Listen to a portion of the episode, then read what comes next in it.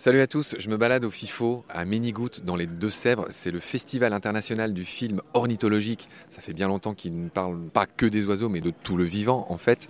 Et là, j'ai devant moi deux amoureux des arbres, Éric Favre et Jean-Pierre Lasserre. Jean-Pierre, je me retourne vers toi. J'aimerais pour celles et ceux qui n'y connaissent rien à, la forêt et aux arbres, ou peu de choses comme moi, que tu nous résumes les mots MAUX, les problèmes que traverse la forêt en France. Alors moi je sais qu'il y a de plus en plus de forêts en France, il y a de plus en plus d'arbres, mais est-ce bien raisonnable? Sont-ce bien les forêts dont on rêve ou sont-ce plutôt des champs d'arbres? Je crois que la réponse fait peu de suspense. Jean-Pierre, si tu veux bien, j'aimerais que tu nous résumes les problèmes de la forêt en France. Je pense aussi à la façon dont on l'exploite.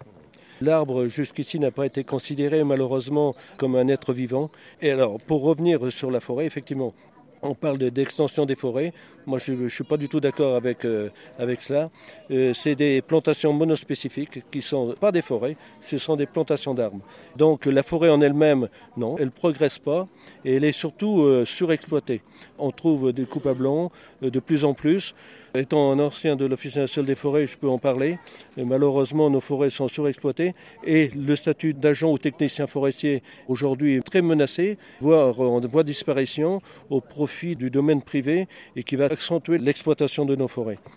Oui, j'ai lu que nos chênes sont vendus euh, à la Chine, ils partent directement sous forme de grumes en Chine. C'est un premier problème. Qu'il y a des vols de plus en plus. Alors, ce qu'il faut dire aussi, c'est que 80% de la forêt française appartient à des, à des personnes, euh, sont privées, en fait. Et ce morcellement de la forêt française pose beaucoup de problèmes. Éric, je me tourne vers toi. Est-ce que tu peux me voilà, compléter cette réponse, nous expliquer euh, les problèmes qu'on a avec nos forêts en France, selon toi? On est à un moment un peu, nodal et traversé de beaucoup de contradictions. En étant du côté de la science, on est en train de se rendre compte que, pas, simplement maintenant, ça fait un moment quand même, que les forêts, c'est pas simplement des usines à bois, c'est pas simplement des lieux de production d'une ressource dont l'homme a besoin, mais que c'est un lieu majeur pour la vie humaine. Bah, c'est d'abord un lieu majeur parce que la forêt produit l'oxygène. Contrairement à l'idée reçue, la forêt, c'est tout sauf un poumon. C'est exactement le contraire d'un poumon. Une forêt, ça produit de l'oxygène et ça absorbe du carbone. C'est vital pour nous. Sans arbres, sans forêt, nous sommes morts. La forêt, je passe sur l'enjeu imaginaire, euh, l'enjeu santé, etc. La forêt fabrique le sol. La forêt fabrique les pluies. La forêt euh, fait bouger l'eau, fabrique le climat. Euh, aujourd'hui, on, sait de plus en plus ces choses et en même temps, il y a une pression sur la forêt parce que euh, le fait que l'homme, se prenant pour le centre du monde, considère que la nature ne peut pas vivre sans qu'il intervienne dessus, eh bien, euh, euh, l'homme exploite la forêt pour faire du bois, pour faire ce que Jean-Pierre vient de dire. et donc, il faut absolument arrêter ça. Et donc, il faut affronter le paradoxe que, à la fois, nous avons besoin de plus en plus de forêts et de plus en plus de vieilles forêts, parce que ce sont les vieilles forêts qui absorbent le plus de carbone, là où se règlent le plus les questions de la biodiversité dont on a besoin. Et en même temps, c'est vrai, le bois est un beau matériau, il faut savoir l'utiliser intelligemment. Comment on affronte cette question? C'est un des enjeux du projet euh, que proposait Francis Allais. C'est-à-dire de dire, euh, bah, oui, il nous faut laisser vieillir des, endroits, il nous faut de la libre évolution de plus en plus. C'est même des politiques publiques, ça, puisque c'est affiché 10% d'air en protection stricte. Et en même temps, eh ben, comment on recrée... Euh, une vraie exploitation du bois? Mais un des drames de la forêt, c'est non seulement ce que disait Jean-Pierre, mais c'est qu'en fait, on le fait très mal. Parce qu'on exploite très mal. Il faut savoir quand même que euh, la filière bois, c'est le deuxième déficit de la balance commerciale française. Qu'il n'y a plus euh, de petits artisanat, enfin plus, j'exagère à peine, hein, mais il n'y a plus de petites activinées de scierie de proximité. Euh, qu'on est encore incapable en France de scier des gros arbres au-delà de 40 cm parce qu'on s'est aligné hein, sur les critères de transformation des pays nordiques. Donc on a besoin de reconstruire une vraie transformation du bois, d'utiliser les bois nobles pour des choses nobles et, au lieu de, bah, de, voir nos chaînes partir. Et on les retrouve, nos chaînes, hein, chez Ikea. Voilà, on rachète nos chaînes transformées chez Ikea. Donc il faut qu'on sorte de cette situation contradictoire. À la fois affronter le fait qu'on a de manière euh, incontournable, urgente, absolue, besoin de vieilles forêts, besoin de ces êtres vivants hein, que sont les arbres articulés à la grande faune, pour l'oxygène, pour stocker le carbone, fixer le carbone, refaire circuler l'eau, recréer des climats euh, avec de la pluie, recréer de la biodiversité, parce que ces deux questions sont les urgences d'aujourd'hui, et parce que ce combat-là, il peut faire qu'au lieu d'avoir 3,5 dans 30 ans de degrés supplémentaires, peut-être on pourrait n'en avoir que deux. C'est un peu, c'est dans ces marges-là qu'on se bat aujourd'hui. Et c'est ce que nous disons ensemble, d'ailleurs avec un pont merveilleux entre nous deux, puisque le pont, c'est Francis Sallet, qui est à la fois président d'honneur de Arbre et, évidemment président de, notre association.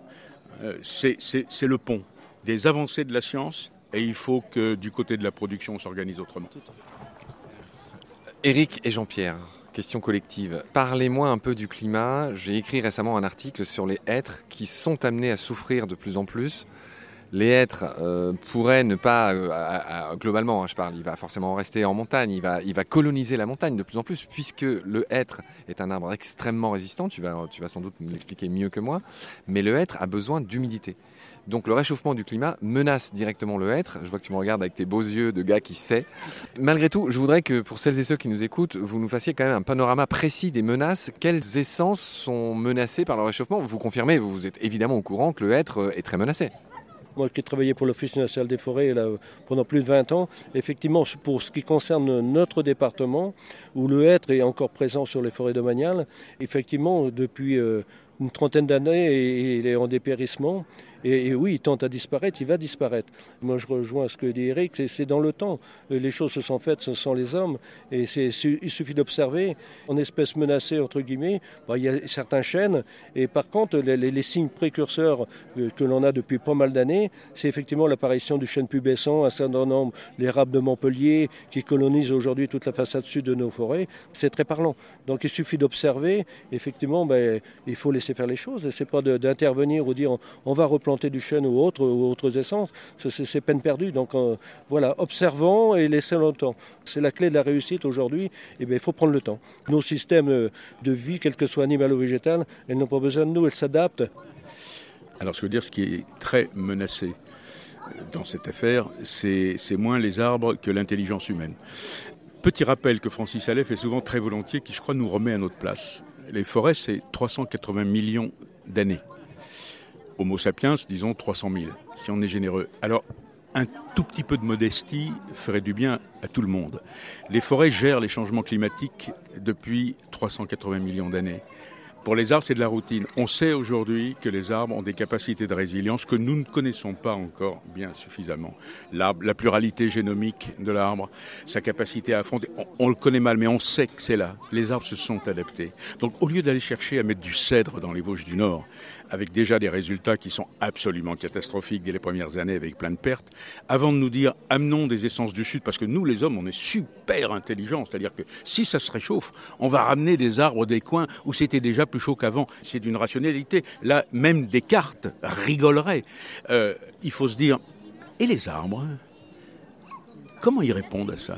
Est-ce qu'ils n'ont pas en eux-mêmes la meilleure capacité de répondre? Ça, ça veut dire, un, de la recherche scientifique, deux, un peu de modestie, et trois, du temps.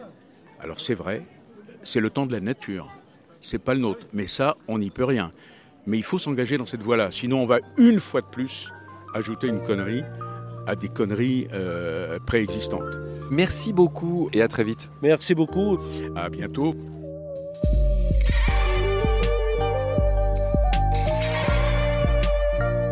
C'est la fin de cet épisode. Merci de l'avoir suivi. Pour continuer, nous avons besoin de votre soutien. Et vous pouvez nous aider simplement, en quelques clics et gratuitement. Il suffit par exemple d'utiliser le moteur de recherche solidaire Lilo. Ainsi, chacune de vos recherches sur Internet générera des gouttes qui seront reversées au projet de votre choix, comme Baleine sous gravillon par exemple. Vous pouvez par ailleurs vous abonner à nos podcasts comme d'habitude, partager les liens devenir adhérent de l'association BSG ou encore faire un don sur Helloasso ou sur Tipeee. Grand merci par avance. Je remercie tous mes équipiers pour leur aide précieuse. Je vous retrouve bientôt pour de nouveaux épisodes. Et d'ici là, prenez soin de vous et de ce qu'il y a autour de vous. Merci. À bientôt.